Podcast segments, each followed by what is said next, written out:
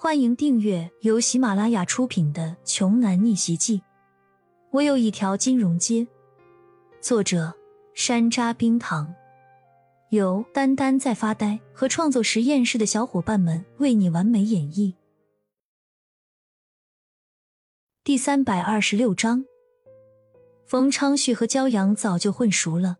自从冯昌旭改掉了纨绔子弟的毛病后，焦阳就把他当做了朋友。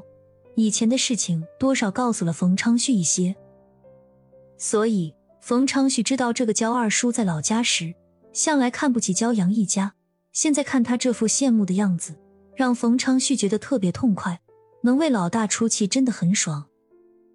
可惜啊，冯昌旭太小瞧这一家子的脸皮了，知道这是给自己住的之后，立马就摆起了谱。哎，小杨，还愣着干嘛？赶紧去给我们倒杯水啊！我们大老远来的，都快渴死了。别以为给我们找个住处就可以没大没小的了。焦二叔见焦阳抱着膀子在原地站着，忽然开始挑刺。焦阳冷哼一声，准备饮水机倒水。老大，我来吧。这点小事儿，还是我来吧。冯昌旭抢先从饮水机接了杯水。有，还有饮水机啊，这怎么用啊？焦二叔连忙起身跑过去一顿看。冯昌旭端着水都愣了，不就是个饮水机吗？至于这么大惊小怪吗？海儿他爸，你快看，这电视可真大！哎呦，这么薄啊，不会是假的吧？焦阳的二婶孙桂花围着电视机转来转去。焦二叔一听，连水都不喝了，直接跑过去。一家人围着电视左看看右看看。小杨啊，你也太好面了，至于花这么大的价钱租这一套别野吗？这一个月得不少钱吧？我估计这得三千多块钱吧。焦二叔稀罕够了之后，又开始批评焦阳。焦阳一脸不忿地说：“对呀，是租的又怎么了？”你住不住？不住的话的，我给你们找宾馆去。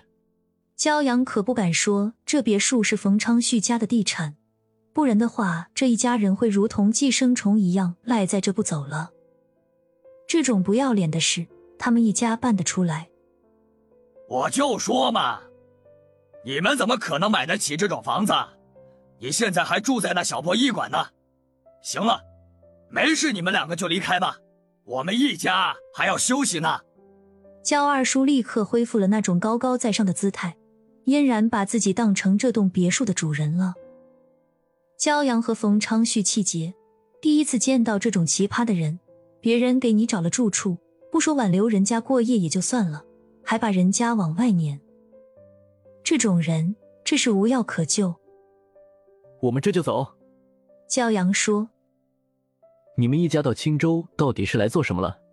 一提这个，焦二叔眼珠子一转，说：“我们一家就是出来旅游而已，这么多年了就窝在村里，现在我儿子出息了，我们不得出去玩玩吗？”焦阳和冯昌旭听了，长舒一口气，只要不是在这里常住就行，常住了谁能受得了？两人得到答案之后，一秒钟也不想待在这里。转身就离开了。焦阳和冯昌旭走后，焦二叔说：“我就知道这小子死要面子，没想到会给我们整个别野住。这次我们什么时候把这小子住破产？什么时候回家？他上次在制药厂连门都不让进，这次我要让他知道厉害。”其实这次焦二叔来青州，并不是临时起意，而是预谋了好久。上次焦阳把他赶出回春制药之后，他在家里越想越觉得憋屈。他可是焦阳的二叔啊，怎么不得安排个的经理部长的职务啊？看着村里不少人在制药厂赚了钱，他又不甘心当工人，于是嫉妒加愤恨，让他滋生报复焦阳的心理。经过多方打听，知道焦阳在青州之后，就带着一家人来蹭吃蹭喝。焦阳回到医馆之后。这是心力交瘁，这种不讲理的亲戚简直比洪水猛兽还可怕。